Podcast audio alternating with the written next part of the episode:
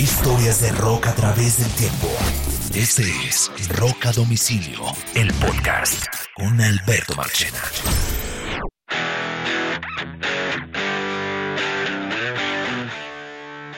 Vamos a hablar de una de las bandas de rock más interesantes de la década de los 80 y por supuesto también parte de los 90. Y es una banda que, mm, que no hace parte del Hall de la Fama del Rock, pero debería hacerlo y seguramente será candidata en algún momento. Se llama Tear for Fears. Tear for Fears está muy de moda por estos días porque acaban de lanzar un nuevo álbum después de 17 años llamado The Tipping Point. Un gran álbum, un álbum extraordinario. Y vamos a hablar, vamos a dedicarle este episodio a Tear for Fears. Y aquí tengo mi compañero de, de podcast y de cuitas eh, y chicharrones varios, eh, Carlos Oñoro. Oñoro, ¿cuándo fue la primera vez que usted se topó con Tear for Fears? Uy, no, hace miles de años cuando en la radio de Barranquilla sonó, si no estoy mal, los conocí por Everybody Wants to Rule the World. Correcto. Yo no sé si Shout, yo no sé si Shout fue primero. No, pero Everybody el- Wants to Rule the World. Eso. En la, para Latinoamérica fue primero Everybody Wants to Rule the World. Esa canción es una canción hermosa, con un sonido diferente, con grandes arreglos. En ese momento era de lo que mejor sonaba. Eh, grandios, grandiosa canción. Sí, señor. Yo la primera vez que me topé con Tear for Fears se lo debo a un gran amigo eh, que se llama Wolfgang Mooner, un amigo mío médico, eh, un tipazo, un tipo impresionante, inteligente, brillante y que Oh, Gran yo amigo sé de la quién vida. es él, es médico. él sí, claro, él fue Trabajó para Bill Gates. para Bill Gates, correcto. Sí, En la- sí. en gran amigo personal, Familiar gran, gran mi amigo esposa. de la vida. Em, Wolfgang tenía una colección de música súper interesante y sobre todo él estaba muy metido en el New Wave y los sonidos nuevos. Y él viajaba mucho y traía muchos discos. Y un día fui a su casa y me mostró el disco, el primer disco de Tear for Fears llamado The Hurtin'. Ah, Eh, me dijo, ojo con esta banda. Y yo escuché ese disco y yo me quedé enganchado con esa banda desde el inicio. Y por supuesto, unos años después se lanzó eh, el famoso álbum Songs from the Big Chair, que fue uno de los discos más importantes de la década de los 90 y que muchos consideran como uno de los discos más interesantes e influyentes del rock. Ese disco se lanzó en el año 85, entre otras vainas. Mire, Tear for Fear es una banda inglesa, Oñoro. Es, aunque ha tenido, realmente es un dúo formado por dos tipos que son Rolando Orzábal, que es un tipo de, de familia vasca, si no me equivoco, y Kurt Smith, que es el vocalista. Or, Orzábal o Orzábal es Orzabal. como el Orzábal es como el, el, el creativo y genio musical detrás de la banda. Kurt Smith es el vocalista del grupo. aunque pero- son un dúo en la voz también, ¿no? Claro, porque, porque por ejemplo, Orzabal, Orzabal canta. se canta Shout, entre otras vainas. Pero Kurt Smith creo que también aporta musicalmente en algunas canciones. Ellos son de un sitio en Inglaterra que se llama BAT, eh, B-A-T-H, BAV. eh, y se fundaron en el año de 1981. Es una banda ochentera, entre otras, Sí. al 100%. New Wave.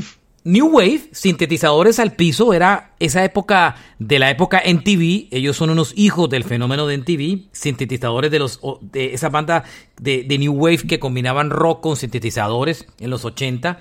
Ellos hacen parte de lo que se llama el NTV Second Invasion, la segunda invasión de NTV. Eh, su álbum debut apareció en el año de 1983 llamado The Hurtin'. Ahora les cuento un poquito más la historia. Fue número uno en Inglaterra desde el inicio. Sin embargo, estallaron con fuerza solamente en Estados Unidos hasta el disco siguiente, el que usted y yo conocimos, el Songs from the Big Chair, el de Everybody Wants to Rule the World, el de Shout, el de Harrowville Hills, el de I Esa Believe. es linda. Después se publicaron un tercer disco fantástico del que le hablaremos más adelante, se llama Seas of Love en el año Imagínese. 89.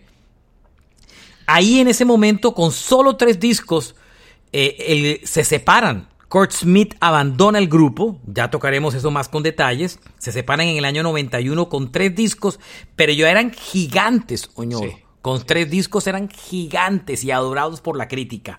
Orzabal se queda con el nombre de Tear for Fears y en el 93 publica un disco como Tear for Fears, siendo él el único vocalista y el disco logra un éxito. Una canción que yo no sé si usted recuerda, Oñoro, que se llama Break It Down Again. Sí, Break que sí. It Down Again. Toca cantarla porque Muy si no la regalía canción. no nos deja. Muy chévere canción.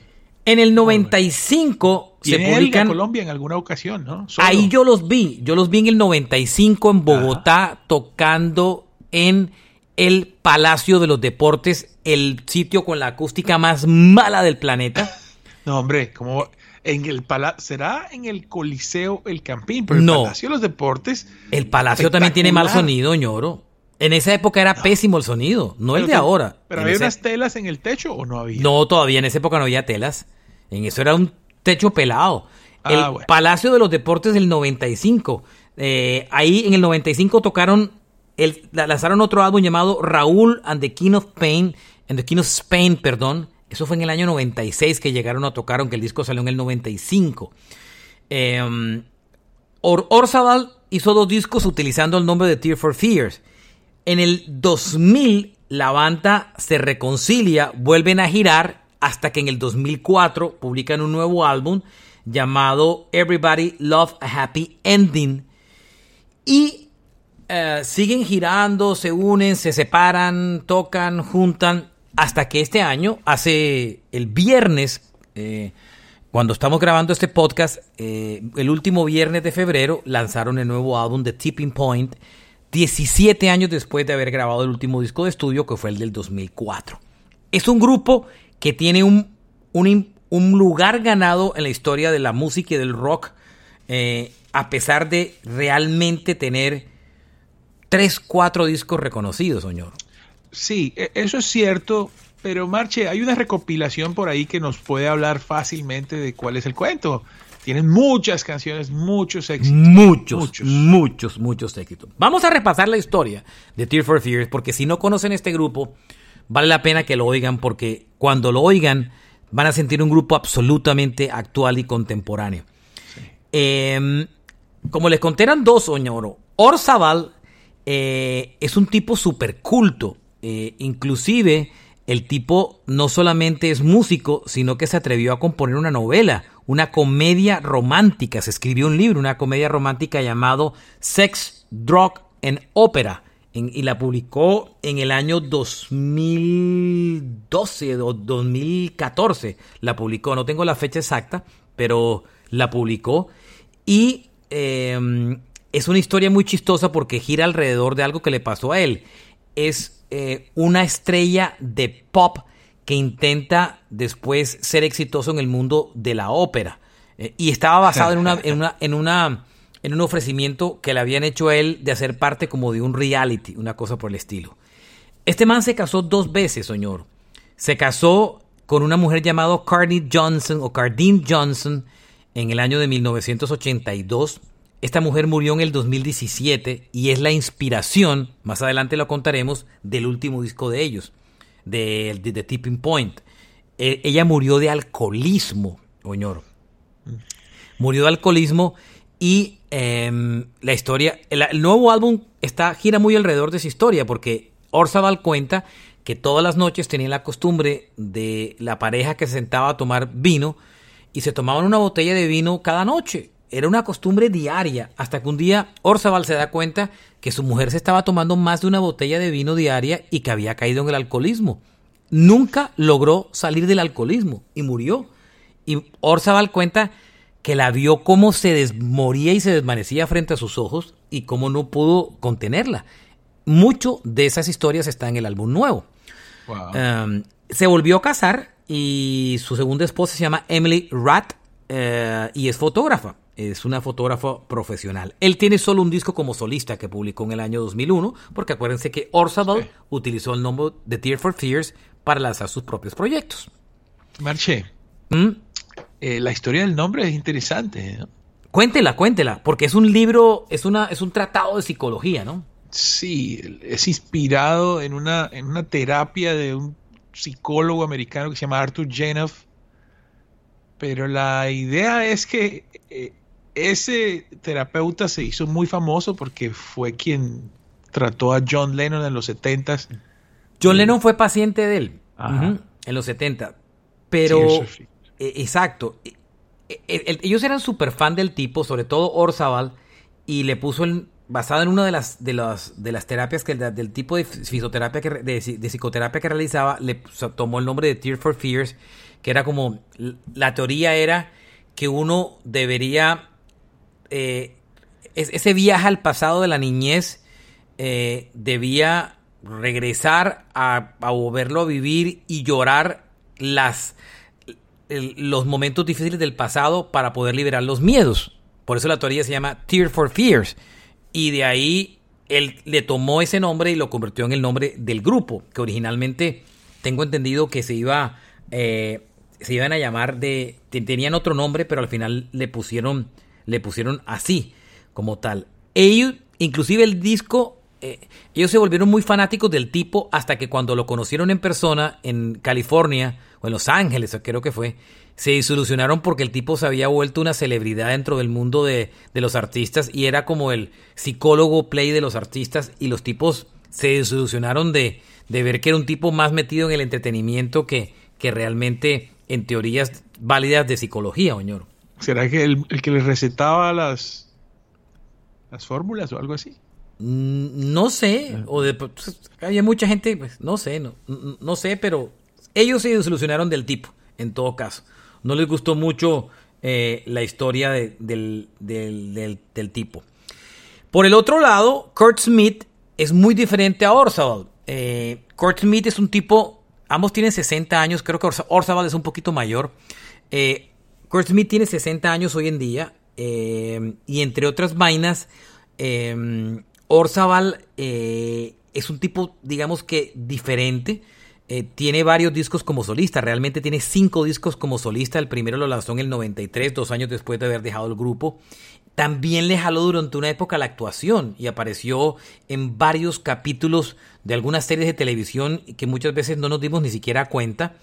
él, él? quería hacer, él quería estar, tener una carrera paralela como actor y por eso la, primera diferencia entre ambos que los terminó distanciando en el tiempo fue porque Orzabal quería vivir eh, en, Inglaterra y Kurt Smith quería vivir en, California, donde estaba el mundo del cine. Y allá se fue, allá se parqueó Orsobal y se fue a vivir allá. Eh, él eh, tiene, ha tenido dos matrimonios, tiene dos hijos, vive en Los Ángeles en este momento y él se volvió ciudadano americano. Se, tiene su residencia y su ciudadanía en Estados Unidos. Em, Kurt Smith, como le conté, es un tipo más más como del mundo del, entretenimiento. Pero estos manes eran amigos de colegio, ñoro. Estos manes tenían una bandita de ska llamado Graduate y lograron inclusive tener hasta un contrato discográfico y, y finalmente pues terminaron como que se conocieron como teenagers en ese sitio en, en, Inglaterra llamado Bat. Ahí arrancaron como y, y tuvieron esa bandita y tuvieron otra llamado Neon, donde inclusive habían integrantes de Naked Eyes. Y serán pelados, señores, y se la pasaban oyendo Talking Heads, Peter Gabriel, Brian Eno, OND, Depeche Mode. En eso se la pasaban, señor. Y Gary Newman. Marche, eh, tengo entendido que ellos no giraron mucho porque lo que los mataba era eh, componer canciones y hacer sonido en el estudio. Ellos no han girado mucho. Ellos han girado más en los últimos años. Y le voy a explicar tal vez por qué. Y se lo voy a explicar más adelante. Uno de los pecados o de la desconexión más grande que existe entre Orzabal y Kurt Smith es que Orzabal es un tipo exageradamente perfeccionista. Ah. Por eso es que la discografía de Tear for Fears es tan escasa. Porque Orzabal, bueno, se ha tomado 17 años en hacer el nuevo disco. Y ellos estaban juntos otra vez como amigos desde el 2004. Em, y es que es tan perfeccionista que cuando en el año 91, después de terminar el álbum Seas of Love, que es un álbum bellísimo, pero musicalmente súper complejo, eh, otra vez Orsoval se estaba metiendo en la película de esos discos largos y Kurt Smith le dijo, no, brother, ¿sabes qué? Yo no me voy a pasar otros siete años eh, para grabar un disco. y se fue, y se abrió.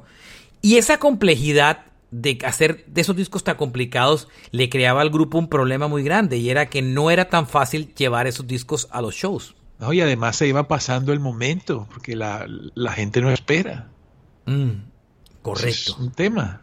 Y eso que la gente esperaba más en el pasado. Hoy en día, si tú no sacas un disco rápido, la gente se olvida de ti. Sí, Boston, por ejemplo, se demoró siete años y ahí medio lo esperaron, pero... Lo esperaron, pero hoy en día... Más. Hoy en día quiero ver a Rihanna cuando regrese. ¿Sí me entiendes? O sea, hoy en día, hoy en día, donde te guardes unos años, la gente se olvida de ti y aparecen cuatro como tú. ¿Ves? sí, señor. Salvo que sea rockero. Porque los rockeros, digamos que pues si tienen un catálogo muy grande, pues giran con su catálogo, ñor, y no tienen rollo, ¿no? Pero para los artistas de pop sí les es más complicado la vaina. Esa, esa Sowing the Seeds of Love, Marchena, esa es mi canción favorita. Esa es una belleza. También es una de mis favoritas. Muy Beatles. Yo no sé por qué. Muy Beatles. Ese disco es totalmente Beatles. Siento, ah, estos manes son alumnos privilegiados de los Beatles. Pero vamos por etapas. Lo primero que ellos se sacan, se graban una canción llamado Suffer the Children, fue lo primero que grabaron por allá en el año 81, porque estos manes lograron un contrato discográfico desde el inicio con Phonogram Records, que era distribuido por, por Polydor, que después terminó siendo Universal. Eh, los firmó en el 81 en Inglaterra, arrancaron con un contrato discográfico bien bueno. Publicaron el primer sencillo llamado Suffer the Children, se lo produjo un tremendo productor, oñoro, David Lore, que era un tipo que había trabajado con Peter Gabriel y XTC como productor. Tipo, arrancaron bien. El segundo single que se lanzan es una canción que se llama Pale Shelter, que termina aterrizando en el álbum debut The Hurting. Una canción espectacular que yo les, recomiendo que la oigan y que después cuando la lanzaron no pegó, pero la volvieron a regrabar. Eh, pero el grupo estalla solo con el tercer sencillo y es una canción que muchos recuerdan porque eh, se llama Mad War Mad Work es una canción que se volvió muy famosa no solo por la versión de Tear for Fears, sino por una versión que hizo muchos años después un tipo llamado Gary Jules y se utilizó en la banda sonora de una película de terror de culto que se llama eh, eh, eh Ronnie Draco.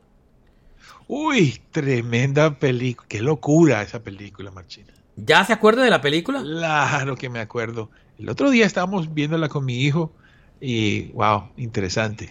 Esa canción se volvió banda sonora eh, de, esa, de esa película. Eh, se volvió banda sonora de esa película, Donnie Darko, Donnie Darko, perdón. Sí. Eh, esa película se volvió, es una película de culto de terror. No fue ni siquiera exitosa en, en, taquilla, sino después en video como tal. Es una película muy alternativa además. Muy alternativa. Y la versión de Mad World de Gary Jules, pues se volvió muy famosa y también. Y lo que hizo la gente fue que descubrió a Tear for Fears porque ¿quién cantaba esa con original? Y se devolvieron a Mad World. Eh, Mad World hizo parte de ese disco debut. Ellos estallaron con Mad World. Mad World llegó al número 3 en listas de Inglaterra en noviembre del 82. Y en marzo publican ya un disco completo que se llama The Hurting, que aparece un niño como, como sentadito en el piso, una portada blanca muy bonita. Eh, y ese disco ya arman una banda. Ahí se traen un tecladista que se llama Ian Stanley, que también aporta en la composición del grupo, se vuelve una figura también creativa musicalmente del grupo, y se traen un baterista llamado Manny Elias para la batería. Ese primer álbum se lo produjo Chris Hughes, que fue un man que había trabajado produciendo a una leyenda del New Wave en Inglaterra que se llama Adam Ant. un disco, ¿se acuerda? Adam and, Adam, Adam and the Ant. Y, él se llamaba el tipo Adam Ant, el de Goody Two eh, disco lleno de guitarras y sintetizadores y que contaba un poco la niñez de Orzábal. El disco eh, fue muy exitoso en Inglaterra, llegó al número uno, 65 semanas en lista de Inglaterra y la canción más exitosa de este disco se llamó Change. Me acuerdo el día que oí esa canción, espectacular Change. Eh, en el disco. Ese primer álbum tiene grandes canciones. Mad War, Chain, Pell Shelter. Es un tremendo, tremendo disco. Si ustedes Si, si, a ustedes les gustan bandas como Duran Duran, toda esa onda del New Wave, B-52s, óiganse ese primer álbum. Pero Marchi, estos manes tienen un carácter un poco diferente. Eh, eh, o sea, sí, sí es verdad que son New Wave, pero la onda, la onda de estos manes es como, como más, no es oscura, pero es como calmada, como un poco triste, ¿no? Tiene una, un jueguito ahí medio, no sé, como grunchy. No sé por qué, pero, pero, pero esta es una banda que tiene su, su onda muy extraña también, a pesar de lo, de lo comercial de su sonido. Totalmente de acuerdo. Totalmente de acuerdo. Tienen un sonido muy, muy, muy, muy particular. Eh, el siguiente disco es, ya eran un grupo reconocido, la, la crítica los amaba y los adoraba, eh, Oñoro. Y lo siguiente que se graban, por supuesto, es Song from the Big Chair. El disco, tal vez uno de los, yo puedo decir que es uno de los 10 discos más importantes de la década de los 80. Hace parte de los 500 mejores discos de la historia de Rolling Stone. Song from the Big Chair lo empiezan a trabajar con un productor llamado Jerry Green, con el que grabaron una canción que se llama Mother's Talk. No funciona, no les, no, les gusta y vuelven a Chris Hughes para la producción, la verdad. Empiezan a grabar el álbum Oñoro y el disco lo sacan al mercado y el primer single que se lanzan eh, en Estados Unidos, en Inglaterra es Shout, a diferencia que en Estados Unidos se lanzaron Everybody Wants to Rule the World. En noviembre del 84 lanzan Shout en Inglaterra y el álbum completo lo publican en febrero del año 85. Dato curioso, el disco llegó a ser número 2 en listas de Inglaterra, no llegó al 1, pero en Estados Unidos sí llegaron al 1 durante 5 semanas consecutivas. Fueron 5 discos de platino, vendieron 5 millones de copias del disco y 3 discos de platino en Inglaterra. Se volteó la moneda en Canadá. y se volvieron más importantes en Estados Unidos que en Inglaterra. Increíble. Sí, sí, sí. El disco estaba inspirado en una serie de televisión de llamado eh, Civil, de una serie de televisión de los años Civil Shepard. de, eh, no, no, no, no. No, no era Civil, no era Civil, una serie de terror eh, Por eso digo que no era Civil Shepard. eh, de los años 70, donde era la historia de una psicóloga que hacía eh, como, eh, como psicoterapia en, eh, en una silla especial. Entonces, eh, eran como relatos alrededor de esas tramas de los pacientes que llegaban a su consultorio. Y de ahí se inspiraron para el nombre del disco que se llama Songs from the Big Chair, porque la silla donde ella la sentaba a los pacientes era el Big Chair. Ese disco Oñoro es increíble. Ese es el disco que tiene Everybody Wants to Rule the World, que fue número uno. Una canción que originalmente se llamara Every- Every- Everybody Wants to Kill the World y le cambiaron al final para Everybody Wants to Rule the World. Tenía Shout, ¿se acuerda? Shout. Claro. Shout. Tenía Head Over Heels. Shout y, y Everybody Wants to Rule the World fueron número uno. Y Head Over Heels llegó a ser Buena número canción. top número 9 y I Believe. El disco es una belleza de álbum, Uñoro. Sí. Óiganse, ese disco es una cosa magistral. Y finalmente hicieron su primer tour mundial, como usted lo dijo. Estos manes no querían, No les querían. costaba trabajo girar. Pero sobre todo a Orzábal. Él no Pero creía estamos que... hablando, ¿Mm? Marche, estamos hablando de, uno- de un momento en la historia donde las giras de concierto no eran eh, muy, ah, sí, no generaban tanto dinero. Eso fue un bastantes años después. Eh, pero ellos preferían como que estar en el estudio, las ventas eran buenísimas, entonces esa era su, su entrada, ¿no? Totalmente, su, su entrada. Pero en esa época todavía, eh, eh, en, eh, esa, es, en esa época, eh, eh, Las, en las esa boletas época, todavía costaban 25 todavía los artistas podían vender de, de- de vender discos, señor. Sí, Entonces la vaina era diferente. Ese disco fue un éxito impresionante, la locura ese álbum. Y ellos eh, hacen un tour mundial. En ese tour mundial, entre otras, en un lobby de un hotel, descubren una cantante tocando piano que se llamó Oleta Adams. Y Oleta, eh, una, cantante afroamericana, se la llevan después como a trabajar con ellos en, en el álbum siguiente. Orzabal les produce un disco y ella tiene una gran canción muy exitosa, top 10 en Estados Unidos, llamado Get Here. Tocaron en el, ellos iban a tocar en el concierto de Live Aid del 85, estaban anunciados Wow. y ¿Qué iban a tocar en Filadelfia. Eh, y justo antes de empezar a tocar Oñoro, eh, dos de los integrantes de la banda renunciaron al grupo y no tuvieron tiempo para reemplazarlos y con ese perfeccionismo de Orzabal dijo yo no voy a tocar con gente que no se sepa bien las canciones y se bajó de tocar en Live Aid que hubiera sido muy lindo haberlos tocado verlos tocar en vivo no sí. mira qué cosa.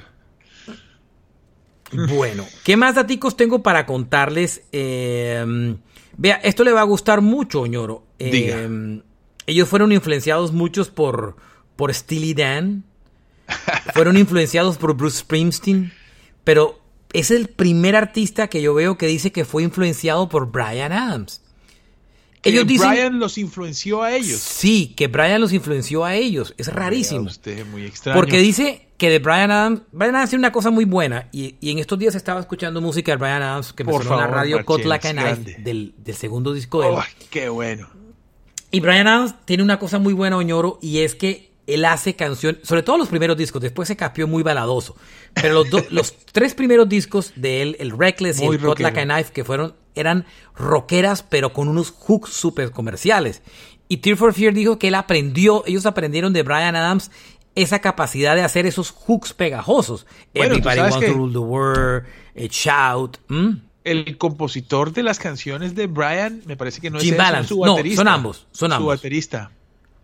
Es Jim Balance y Brian Adams, son los dos. Sí. Son los dos.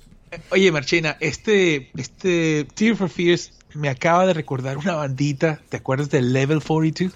De la misma onda. De la misma onda. Level 42 tiene a, tiene a Mark King, que es, es, considerado uno de los mejores bajistas de la historia. Era un grupo que era. dejas, Marchena? Lessons in Love, Something About por You. Favor. ¿Dónde me dejas Simple Minds? Claro, eran toda esa misma onda. Simple Minds un poquito más rockeros. Esas eh, tres bandas. Level 42 era, eran, eran todas esas mismas bandas ochenteras que venían de, de, de Inglaterra. Todo ese, era ese momento. Pero Tear for Fears era realeza. Estaban oh, claro. musicalmente por encima. Por encima, total. Se demoraron cuatro años Or Orzabal en grabar un disco nuevo. Y aquí fue la embarrada. Y le voy a explicar por qué. Aunque el disco es un éxito, en esa misma época ellos pertenecían al mismo sello disquero, estaban bajo el mismo techo Parlophone, ¿no? de YouTube. Oh, You- YouTube Island. estaba explotando y venían, acuérdense que ellos, YouTube publica en el 87 el Joshua Tree. Estos revientan en el 85 antes con Everybody Wants to Rule the World. Cuando YouTube se vuelve masivo con Joshua Tree, es justo en la mitad entre ya la, la bajada del álbum de Strong from the, from the Big Chair. La disquera quería otro álbum de, de, de Tear for Fears. Orzabal súper enredado con hacer el disco porque quería un disco perfecto. Y la disquera le metió todas las... Ah, ¿no tiene el disco listo? Ok. Y le metieron todas las energías a YouTube. La leyenda dice, la leyenda dice, Cuenta la leyenda. cuenta la leyenda que las energías, que, que todo el, que la disquera decidió meterle todas las energías y toda la fuerza a YouTube y dejó a un lado a, Tear for Fears. En parte porque se daban cuenta que era súper difícil llevar un tipo tan musicalmente complejo como Orzabal. No, y ahí hay un cuento, Marchena. The Seeds of Love sale a finales del 89 y ya Guns N' Roses estaba por ahí. Ya estábamos, estamos hablando de que ya Bon Jovi era un gran artista. Pero Bon Jovi desde antes de estaban- Song from the Share. Lo que Claro, pasa es que Oñoro, los- cuando sale de Seas of Love, yo me acuerdo perfectamente porque ese CD me lo, me lo, me lo regaló, me lo, yo vivía en Colombia y me lo, me lo mandaron de regalo y yo no lo podía creer el día que oía yo lo oía y oía y además era una época bastante, ba- bastante peculiar en mi vida, bastante como de esos años eh, que uno recuerda que no sabe si bien o mal, ¿sí me entiendes? Ajá. Y yo me pegué a ese disco. Ese disco era una perfección musical, Oñoro. Ese disco es Claro. musicalmente brillante, complejo, pero brillante. Eh, es el último disco donde colabora Ian Stanley, que era el tecladista de la banda en el disco. Muy importante también en el anterior álbum. Muy importante en el disco anterior. Eh, eh, El disco es una cosa bellísima, una mezcla de rock con jazz, con Beatles, con blues. El disco es majestuoso musicalmente. Usted lo pone en play y eso suena. Me acuerdo que era de los primeros discos que yo tenía en CD y eso sonaba como, eso retumbaba. Eh, yo no tenía parlantes en esa época, sino tenía el CD player, le conectaba el audífono al CD player y esa vaina, yo decía, Dios mío, esto suena majestuoso. Ese álbum tenía esa otra canción preciosa que se llamaba Advice from the Jonathan Hart y otra lindísima que se llamaba Woman in Chains, como una Oh, mujer claro, encadenada. claro con- que sí me acuerdo de esa. que la voz femenina era de Oleta Adams, la pianista que habían descubierto en un lobby en un hotel. El disco fue número uno en Inglaterra, en Inglaterra. En Estados Unidos creo que también fue número uno. Pero, pero ese disco terminó llevando a la banda a la separación, porque el exceso de, de mm, el exceso de perfeccionismo de, de Orzabal aburrió, lo aburrió. Dejaron y- pasar su momento, además. Claro, es que cuatro años, Sí. si me entiendes? Donde ellos habían podido lanzar por lo menos otro disco en la mitad y hubieran sido mucho más grandes y todo. No, y mira que, mira que Marche, ahí mismito, un año después, la disquera inmediatamente le saca una recopila que también es que o sea, aprovechando el boom del CD. ¿Cómo se eh, llama? Tears. ¿Cómo se llama la? Tears Roll Down. Tears Roll Down. Esa tenía una canción nueva. Ese disco se llamaba Late So Low. Late So Low. Le metieron sí. una canción nueva. Esa compilación la lanzaron en el 92. O sea, el disco sale en el, en el 89. No sacaban disco nuevo. Kurt Smith ya había anunciado que se iba. Le mandan en la, en la compilación de grandes éxitos. Y acuérdense que en esa época era todavía la época en que se empezaban a vender muchos CDs y estos discos de grandes éxitos vendían como un berraco. porque la Claro, gente, claro, imagínate. la gente tenía ese afán de comprar discos. Sí, y fue un palazo, recuerdo haber tenido este disco y, y es muy curioso porque es una recopila que no rellenan de canciones, sino que solamente son 11 canciones Pero, eh, de su catálogo, pero ahí están todos los palos. pero ahí ocurre otro problema, Oñoro. Ajá. Orzabal se demora tanto haciendo el disco de Seas of Love, que se demora, como le conté, cuatro años haciendo el disco, que la disquera, ellos pertenecen a una disquera pequeñita que a la vez era distribuida por una grande. Fontana. Exacto. El manager, el dueño de esa disquera, o el manager, que, que era como el dueño del grupo, se llamaba Paul Kelly, si no me equivoco. El tipo termina quebrándose, el tipo se quiebra, porque tal fueron los costos de producción del disco que el man termina, la compañía se quiebra y ellos quedan como al garete y es cuando eso, son absorbidos por, por la disquera grande y es cuando publican el disco de grandes éxitos. O sea, el que era su manager, eh, la compañía se quiebra porque el propio eh, Orzabal de alguna manera termina quebrando el grupo. Increíble, un grupo absolutamente brillante termina en Claro, una compañía quebrada por, por gastos, ¿no? La disquera apuesta por ellos, se gastan un billete en el disco, pero ya después, wow, brutal. Eh, mm, Kurt Smith se queda viviendo en Los Ángeles. Él prefería más la vida de jet set, por así decir. Y en el 93, Orzabal regresa con Tear for Fears, eh, un nuevo álbum de estudio que se llama Elemental, gran disco entre otros, que tiene una canción que se llama Break It Down Again, como les conté, y hay Ah. otra muy buena que se llama God's Mistake, como el error de Dios. Uy, hijo de madre. Gran disco, gran disco. Es que los discos de esta banda son musicalmente muy buenos. Este fue un disco- sí, el siguiente álbum en el 95 fue un álbum bien chalao, que fue con el que yo me vine, los vi aquí tocar, Raúl and the King of Spain del 95. Eh, ese disco es donde Orzabal explora sus ancestros españoles y eh, ese Raúl no es ningún rey en España, sino es el nombre que le iban a poner a él y que él determinó poniendo a su hijo eh, como tal. Entonces. Sí, eh, como de ahí vino la, eh, la, la historia del disco. El disco fue muy raro, no fue exitoso. Con ese, con ese disco giraron por Sudamérica y parcharon por aquí, por, por Colombia. El álbum no, no fue exitoso, la verdad. Aunque Y, tuvo bueno, cuatro singles, ¿no? Quiero Pues, aclarar que God's Mistake no es del álbum de, no es de Elemental, sino de este disco, de Raúl and the Kings of Pain. Sí, pero el disco no, no lo logró, ñoro. El disco es un gran disco, pero es súper Su, su momento había pasado. Eh, Yo creo que es más por eso. Mm, claro. Es una banda que tenía una música que era muy elaborada, y los sonidos habían cambiado y ellos de todas formas eh, es una banda juvenil pero con un una, eh, cierto nivel, pero, pero se queda un poco es lo que le pasó a muchas bandas que tenían un sonido muy estilizado, eh, se fueron como... Claro, pasaron como de moda, lógico, porque este más este era un grupo que también apelaba mucho a la moda. Sus canciones eran, además, crecieron en los años 80, donde los grupos todos eran dependientes de los éxitos sonando en la radio Top 40. Cuando la música cambia en los 95 y la radio, la radio Top 40 saca estos grupos para darle espacios a otros, pues estos habían su, su, su contexto del éxito dependía de tener singles en la radio y ya la radio había cambiado. En el 2000, mire, separados durante mucho tiempo, nunca se volvieron a hablar hasta que en el 2000 les tocó hacer un papeleo. Imagínense. Un papeleo, de esos papeleos seguramente algún tema de, de, de, regalías y tal.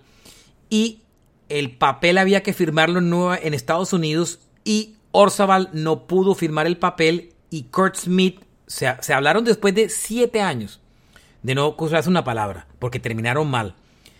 Y mm de alguna manera terminan el abogado de Orzabal, le termina diciendo a Kurt eh, termina contratando a Kurt Smith para que firme el papel y se volvieron a hablar y se reunieron y empezaron a girar después de mucho tiempo.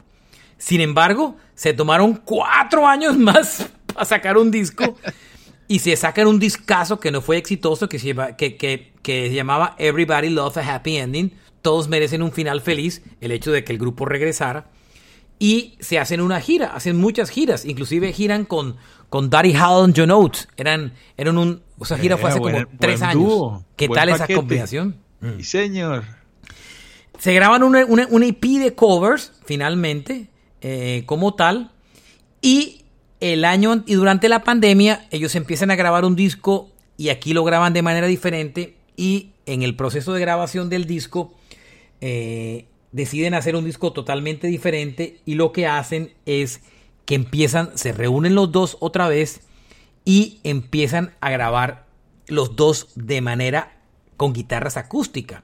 Y en este disco Kurt Smith empieza a tomar una fuerza muy grande en el nuevo álbum. Eh, y después de 17 años, estos manes se han sacado un disco nuevo que esta semana se ha puesto al mercado. Y les quiero decir, Oñoro, que el disco revisando la crítica, es una obra de arte. Yo tengo la costumbre que yo no compro cualquier disco de, en vinilo porque pues, pues uno tiene que cuidar las inversiones. Y lo que hice, Oñoro, fue que yo oigo primero el disco en, el día que sale el viernes en Spotify y si me gusta, voy y lo, compro. Claro. Yo llegué el sábado por la mañana, mm, cogí, estaba, me estaba mudando a mi nueva guarida eh, a mi nuevo apartamento, lo primero que hice es me voy a estrenar oyendo el disco de Tear for Fear en Spotify, lo empiezo a oír y a la quinta canción paré todo lo que estaba haciendo sin bañarme mugriento, salí, me puse una bermuda, salí corriendo al Target más cercano que tenía muy cerquita aquí. Ahí estaba. Y ahí estaba el disco porque Target había sacado la versión en vinilo azul con dos canciones extra en un, en un single aparte eh, chiquitico. O sea, un lanzamiento importante. Claro, pues claro. Eh, me gasté un billetico en el... No, no fue tan caro, 22 dólares, estaba bien. Me gusta que es un álbum no doble, sino sencillo. Y me compré el disco y es una belleza de disco. Es impresionante, Oñoro. Más allá de ser yo un fan, es una belleza de disco. Las canciones del disco son impresionantes, Oñoro. Un disco muy, muy, muy bien hecho. Em, un disco por ratos algo triste porque cuenta la historia. Son de ese talante, ¿no? Son, son medio sad, poquito. Algunas cosas, porque Songs of the Picture tiene un lado muy, muy feliz y el primer álbum tiene un lado muy feliz, un disco muy feliz, pero este es un gran disco. No Small Sins, The Tipping Point, una de mis favoritas que se llama Long Long Time, Long Long Long Time, una de que es mi favorita del disco, Braid the Man, que es de las más eh, moviditas del disco, una donde suena mucho a Depeche Mode que se llama My Demons, es un gran disco que yo les recomiendo. Este año están de gira, eh, tocan el, para los que son fanáticos del grupo, tocan en Miami el 9 de junio, el día de mi cumpleaños. ya tiene la boleta, Marchena. la voy a comprar esta noche. eh, y me voy a comprar mi boleta para el show. Y me- ese va a ser mi regalo de cumpleaños. Me voy a ir a ver a Tear for Fears. ¿Y sabe quién le abre? Garbage. Bueno, ese, ese, ese telonero estaba un poco extraño. Para que ustedes se imaginen lo grande que es Tear for Fears, que los teloneros son Garbage. Wow. Para que imaginen usted lo grande que es Tear for Fears, los teloneros son Garbage, señor. Ahí, Ahí está. ahí hay algo más que un negocio. Yo creo que es alguna. eh, Eso tiene que ser algo muy personal ahí lo que está pasando. ¿En qué sentido? Ellos, de entre ellos, llaves, qué sé yo. Yo creo que se han... Yo he visto las entrevistas nuevas, eh, que hay muchísimas. Han hecho una labor de prensa espectacular con el disco. Impresionante, señor. O sea, estoy realmente gratamente sorprendido con la prensa. Eh, hoy los está distribuyendo Concord Records, que es una disquera alternativa. O sea, ellos son propios de su dueño Master. Concord es distribuido por Universal. Pero es la disquera independiente de Universal. Pero la prensa que han hecho Oñoro es impresionante. Han aparecido en todas las revistas, todos los programas de televisión, han tocado en vivo en, los, en todos los lados. Eh, la promoción es berraquísima. Y lo bueno es que lanzaron disco y se fueron de gira. Entonces, eso es bien bonito. Ñoro. Claro. Bien, o bueno, ojalá que les vaya muy bien en esa gira por Estados Unidos. Yo creo que es una gran banda que recuperamos, Oñoro. Los que amamos el rock lo recuperamos porque era un grupo que habíamos perdido y es un tremendo grupo. Miren, ¿Sabes qué? Yo creo que esta es una banda que la gente quiso ver en vivo y nunca tuvo la oportunidad. Yo creo que ¿cómo eso es lo que... sería de bueno que giraran por Sudamérica otra vez? Ah. Pero yo creo que es difícil. Es una música muy adulta, Ah, en mi opinión. ah, Pero todo, adulta para hoy en día. De pronto para... No, incluso para su momento, Sí. Era musicalmente muy compleja. sí. Pero sí, es un grupo que tiene Mucha calidad. con realmente, déjeme contarlos, tres, cinco, seis, siete discos en su carrera. Eh, es una de las grandes bandas de todos los tiempos. Y usted lee la crítica y nadie dice un mal comentario sobre Tear for Fears. Inclusive los álbumes solos de Or- Orzabal tuvieron muy buena crítica. Es un, es un disco, Oh, es una banda claro que es un gran músico, musicalmente brillante. Sí, sí. Yo les recomiendo en orden, si van a oír los discos y están descubriendo, por supuesto, o- o- oigan Song from the Big Chair, oiganse ese disco completo, oiganse después el Seas of Love, que es una belleza de disco, Knowing the Seeds of Love, sí, señor. oiganse después el primer álbum de The Hurting y después oiganse el disco nuevo, si tienen tanto tiempo en la vida. Bueno, tal vez también entonces escúchese la recopila y si le suena, Eso. ahí sí. Óiganse la recopila de éxitos, que hay dos recopilas de éxitos. eh, y, y, ¿cómo se llama? Eh, y es un gran grupo. Es un, es un tremendo grupo. Y, y- y merecía que le hiciéramos un, un, un- un- un podcast. Mucha gente cuando publiqué cositas de ellos me dijeron, oiga, nunca se han hecho un podcast y pues aquí se le complace a la gente. ¿Cierto, ñoro? Marchena, claro que sí. Algún día hablaremos de Pet Shop Boys. Hay que hacerlo, aunque eso son mucho más, eso es un grupo de pop, pero la verdad de pronto hacemos un episodio de pop a domicilio y le hacemos a un a más super fan de los Pet Shop Oh, Boys. claro. Carlos Oñoro, Alberto Marchena, esto se llama Rock a Domicilio, un podcast donde contamos historias de rock and roll a través del tiempo. Ven, vamos navegando en el tiempo. Mil episodios, casi, ya estamos llegando para que oigan. Óiganos, eh, um, síganos en... Tenemos un canalcito de YouTube que se llama Rock a Domicilio Podcast, donde publicamos cositas cuando tenemos tiempo. Prometo que ahora voy a publicar más cosas, la verdad, ahora que ya tengo mi nuevo eh, estudio para grabar. En general. Ya tengo mi muy bonito nuevo estudio para grabar, que me ha quedado de lo más de bonito. Eh, y bueno, em, pues, oiga, usted no ha vuelto a hacer episodios de historias rockeras, ¿no, ñoro? Marchena, estuve. La verdad que ahí estoy preparando, estoy, los tengo escritos varios, entonces estoy acumulándolos para grabarlos todos de una y Avisa para promocionarlos. claro que sí. Bueno, nos vamos. Carlos Oñoro, Alberto Marchena, eh, Roca Domicilio Podcast. También nos pueden encontrar en Facebook y en Instagram. Importante, donde estoy oyendo tu podcast, síganos para que no se pierda ningún episodio. Y se lo pueden recomendar a los amigos y también A los enemigos. Si usted es ruso, pues a su amigo ucraniano. Y, Y si usted es ucraniano, a su amigo ruso. Ya ve. Nos vamos, gracias. Chao. Larga vida al rock and roll. Y Oh, oigan sí, mucho Tear for volumen, Fears. por favor. Bye.